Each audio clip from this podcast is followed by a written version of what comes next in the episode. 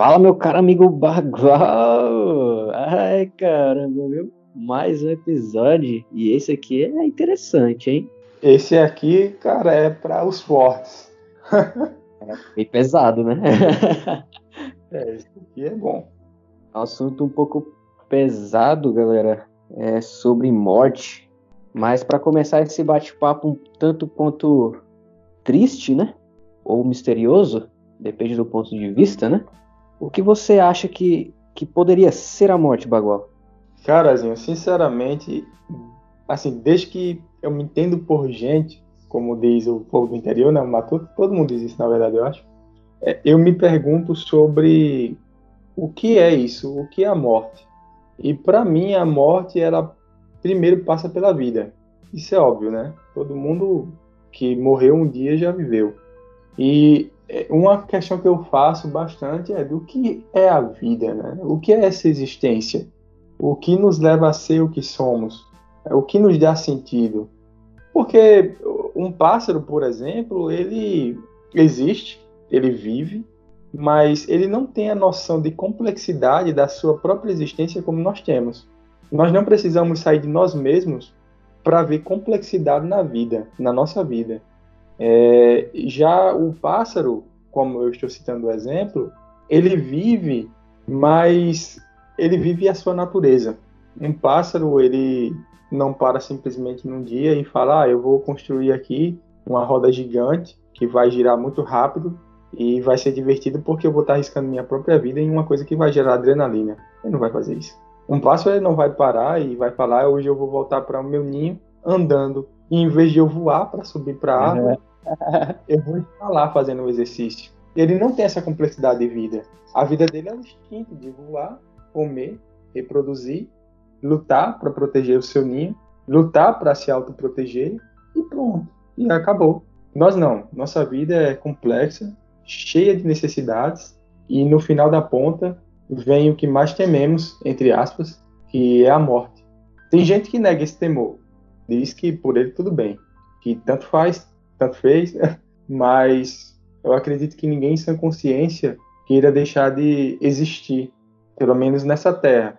E você percebe isso que pessoas doentes, elas lutam inconscientemente, mesmo em coma, as células, moléculas, cada órgão do seu corpo luta para manter ela viva. Isso já é um sistema que faz parte do nosso corpo, do nosso instinto. É, você tem razão, né? Verdade. É um fato extremamente interessante. Mas, na minha opinião, falar de morte também é falar de vida, né? Como você mesmo disse, né? Para que a gente tenha o fato da morte, esse ser tem que ter vivido, né? Não existe morte sem vida.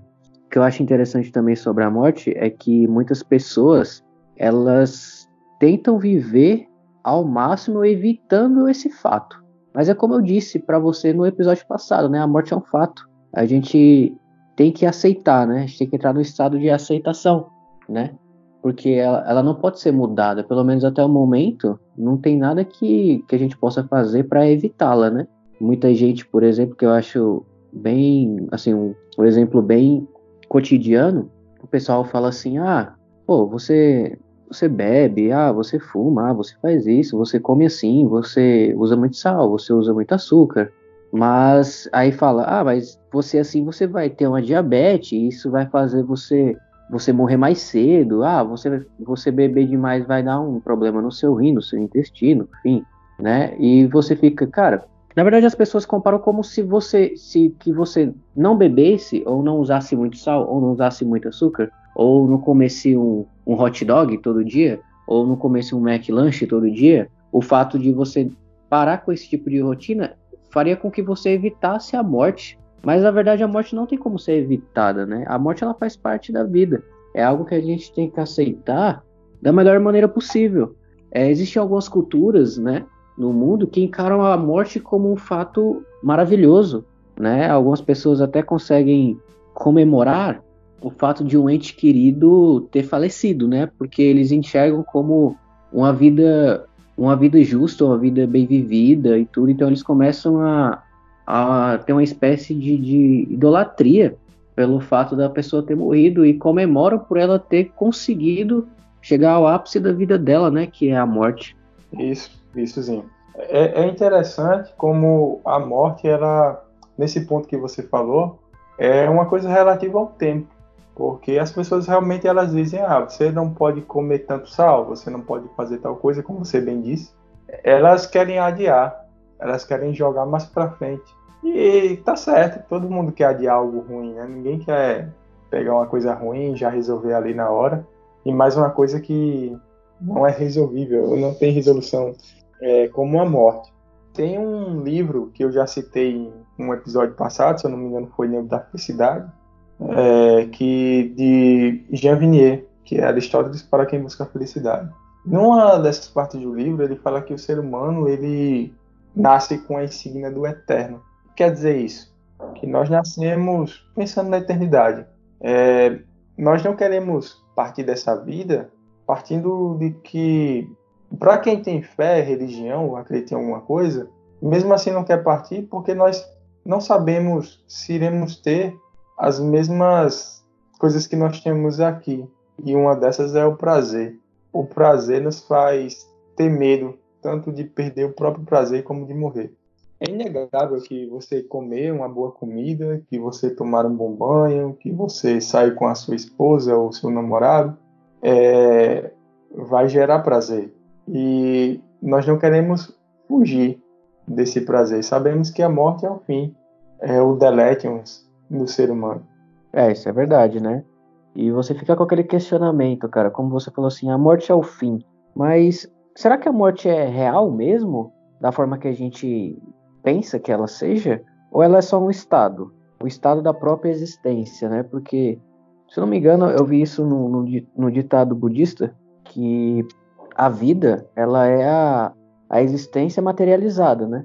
Que existe a, a existência, né? O fato da gente existir e existe a vida, que é a existência materializada. Sim, foi no foi um cara que ele passou por um EQM, né? Que é a experiência de quase morte.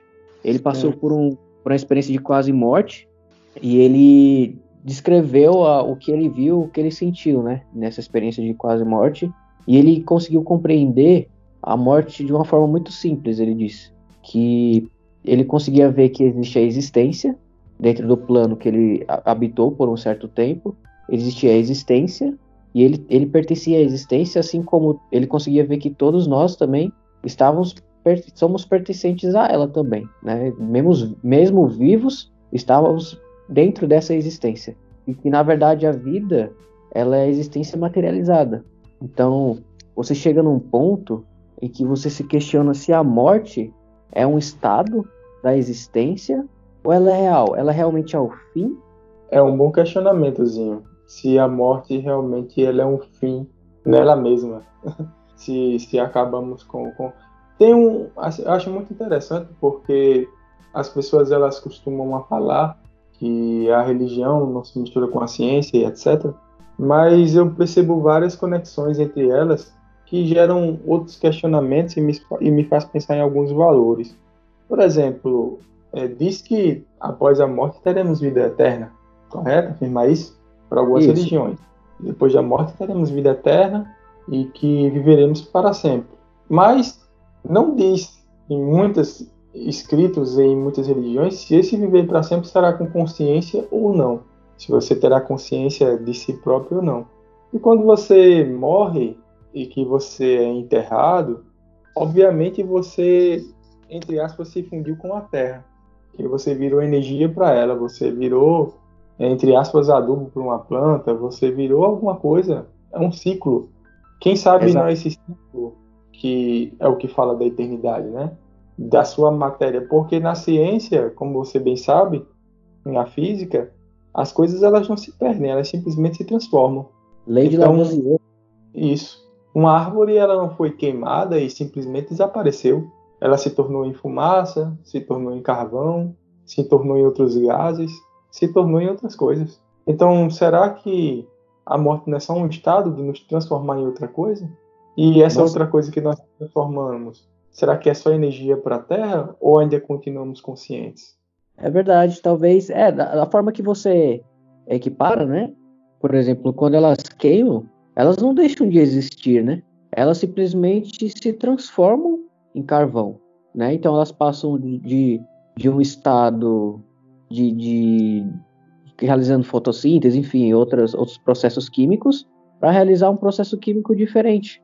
Ou seja, ela entrou, ela não deixou de existir, né? Mas ela está entrando num, num, numa parte, numa, numa forma de um estado de existência diferente do que ela pertencia antes.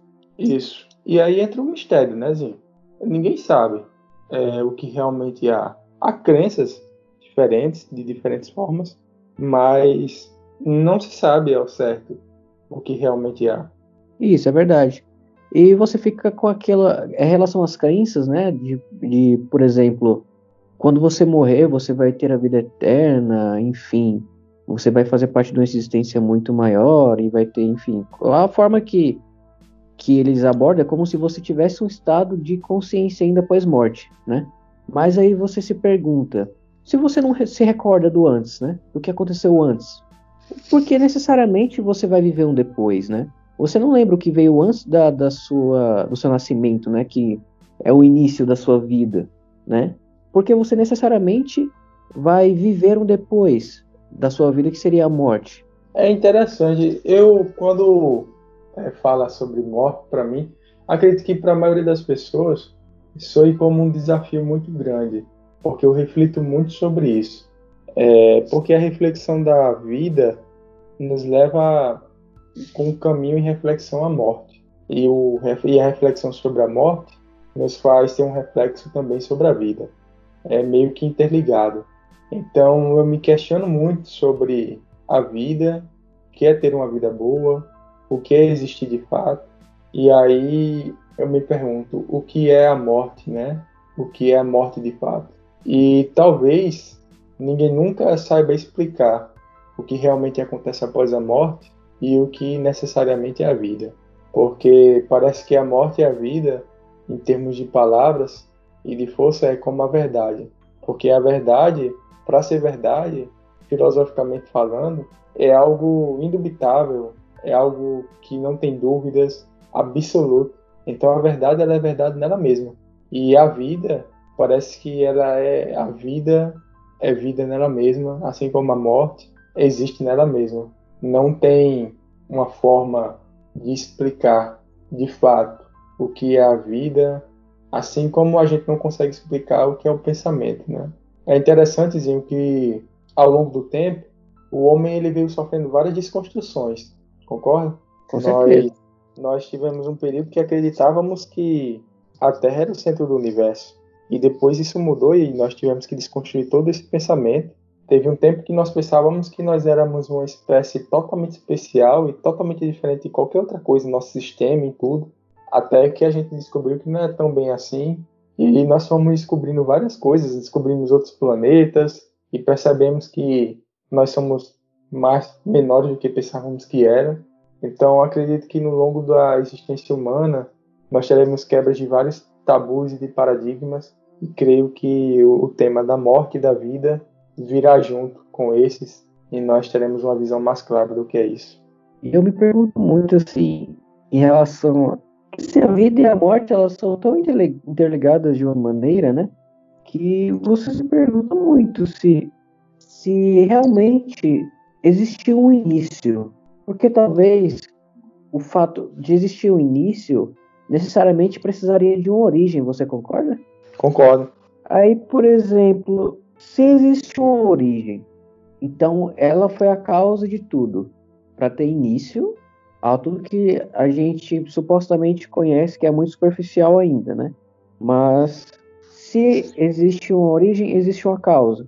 E essa causa, da onde veio? A causa também teve uma origem. Então você chega num, num, num ponto e que não, não, não, consegue fazer mais sentido nada, né? Você chega a um ponto que você esbarra numa parede, assim como os terraplanistas gostam de abordar, né? O, a borda do domo, que é uma parede de gelo imensa que você não consegue ultrapassar, né? Você chega naquela parede e fica num ciclo que praticamente vai se repetir, porque você não consegue chegar a um ponto de origem que faça sentido sem, o sem a própria origem ter uma origem antes dela. Então, por que necessariamente o fim te levaria à origem? Entende o que eu, o que eu, eu tô tentando dizer? Porque, tipo, é um pouco complexo até de entender, até eu entendo um pouco. Isso, e nasce até um paradoxo, porque aí você se questiona o, o que é o fim, o, o que é o fim nele mesmo, assim como o que é a existência, o que é o início de tudo. É, isso é verdade. E você fica perguntando, cara, se realmente existe algo, né? Realmente existe algo depois, por que você reluta tanto em sobreviver a todo custo? Por mais que você saiba que não tem como evitar, né?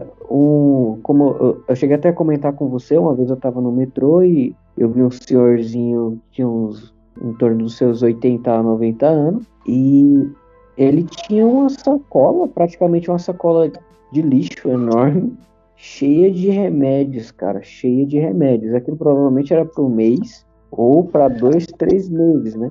E você se pergunta, cara, o cara tá com 80, 90 anos. O cara praticamente não tem mais perspectiva porque ele sabe que tá próximo da própria morte, né? Talvez ele não dure nem mais um dia, né? Porque até nós mesmos novos, jovens, pode ocorrer isso, cara. Então, a morte é incerta, né? A morte é algo certo, mas a data da nossa. O dia da morte é incerto. Engraçado isso, né? E você isso. chega paradoxo que, que você fica, cara, se ele sabe que ele vai ter que morrer, porque ele reluta tanto ao ponto de se encher de remédios, por mais que ele não tenha mais qualidade de vida, ele não consiga praticamente fazer quase nada sozinho ou praticar um esporte, uma atividade que ele consiga se envolver tempo suficiente para se distrair, aí ele prefere estar se entorpecendo de drogas para conseguir viver mais um ano, dois anos, dois dias, quatro dias, quem sabe, talvez um mês, dois meses, a ponto de ele não ter nem satisfação na própria vida por estar num estado doentio e ele não ter satisfação, mas ele reluta mesmo assim. Por que ele faz isso? Por que ele faz isso? É inconsciente? Ou ele faz por medo? E se, e se ele faz por medo, ele tem medo de quê? É um bom questionamentozinho. Eu, sinceramente, custo a, a entender, porque você falou sobre a existência e de existir, ter algo, ter, ter, ter tido algo antes para poder existir, né? E existir depois. Tem muita gente que se que fala quando diz do Big Bang ou de outras teorias que não é bem assim, né? A gente sabe que não quer dizer que tudo surgiu dali, a vida surgiu dali e tudo mais, mas é uma teoria custa ser explicada. Enfim, é, diz que nada pode surgir do nada. Mas quando a gente fala de nada poder surgir do nada, então significa que, de certa forma, Deus ou o que for, a existência surgiu, ela necessariamente precisava que algo antes dela tivesse existido. Então, vai uma sequência infinita de existência e um ciclo sem fim, porque se nada sai do nada, tudo tem que ter tido início. É, isso é verdade. E você fica num ciclo que ele se repete e se repete e se repete e você não consegue chegar a uma conclusão. A única conclusão que eu consigo chegar toda vez que eu penso nisso é que a vida não faz o menor sentido. A gente existe e nunca vai fazer sentido pra gente e nem para que e nem para nossa origem, que a gente não sabe qual é a nossa origem, né? Se essa origem é física, se ela é uma existência, se ela é um estado, nem para a própria origem vai fazer sentido. Porque nem ela mesma provavelmente sabe de onde veio. Isso, verdade. Verdade. Chegamos ao final de mais um podcast nosso. Então, é, para encerrar, eu gostaria de indicar aquele filme Matrix, que faz a gente refletir um pouco sobre nossa própria existência, né? Sobre algumas coisas. É, ele tem alguns questionamentos. É, por incrível que pareça, o livro O Fantástico Mundo de Oz, assim como Alice no País das Maravilhas, também tem algumas coisas ali, alguns questionamentos muito bons. E, por último, indicar que leia sobre. É... Esqueci o nome do livro agora. Não... não tem problema, a gente coloca na descrição assim que você lembrar. É assim falava Zaratrusta o nome do filme. do livro, ah. do livro. Falava Zaratrusta, é um livro. Ai, caramba. Então, eu vou indicar para nossos ouvintes aí assistirem um filme que eu recomendei para você, né? Que na verdade não é meio um filme, né? É quase que um bate-papo, mas é bem interessante, né? É O Homem da Terra. Vale muito a pena assistir, né? A abordagem do, do filme. É bem interessante a forma que eles abordam, né? E eu não vou dar spoiler, né? Porque como é um bate-papo, se eu der spoiler, vocês não vão nem precisar assistir. Então, assistam, vale muito a pena. E eu recomendaria também é, como a gente tá falando de morte, né? Algumas, às vezes eu olho no YouTube, não tenho o que fazer, eu fico olhando besteira, né? E eu vejo muita, muito relato de EQM, né? Que é experiência de quase morte. Né, e você vê relatos interessantes até. E você se pergunta se aquilo é real ou se simplesmente o cara alucinou antes de estar, entrar num estado de perda de consciência. Né? Mas vale muito a pena. Vale muito a pena para você dar uma ressaltada nos seus questionamentos e procurar algumas certezas na sua vida, né? Verdade, meu amigo, verdade. Pois é isso, Zinho. Uma boa noite a todos. Fiquem saudáveis, se cuidem e adiem, adiem a partida.